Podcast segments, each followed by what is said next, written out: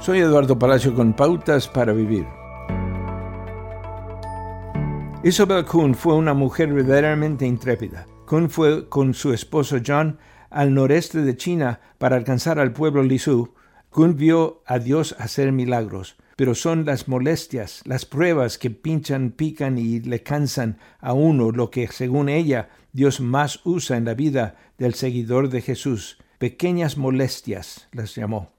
El trabajo de la aldea se detenía durante la temporada de lluvias, por lo que Kuhn organizaba la escuela bíblica durante esta temporada cada año cuando la gente estaba libre, en medio de mucho barro. En 1942, cuando la Segunda Guerra Mundial comenzó a su alrededor, llegó la fiebre tifoidea y los aldeanos estaban nerviosos y listos para dirigirse a las cuevas en las colinas. La lluvia se convirtió en nieve y a pesar de eso, treinta y tres niñas recorrieron los fríos y descuidados senderos de las montañas para asistir a la escuela por una semana. Pero la siguiente semana la cocinera se fue. Llegaron setenta y cinco niños y su cabra lechera se sirvió la comida de la despensa, mientras arriba de ellos se producían peleas de perros japoneses.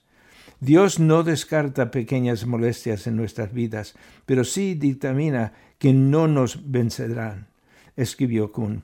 Cualquiera que sean sus pequeños hostigamientos o molestias hoy, Filipenses 3:21 dice que Él pone todas las cosas bajo su control.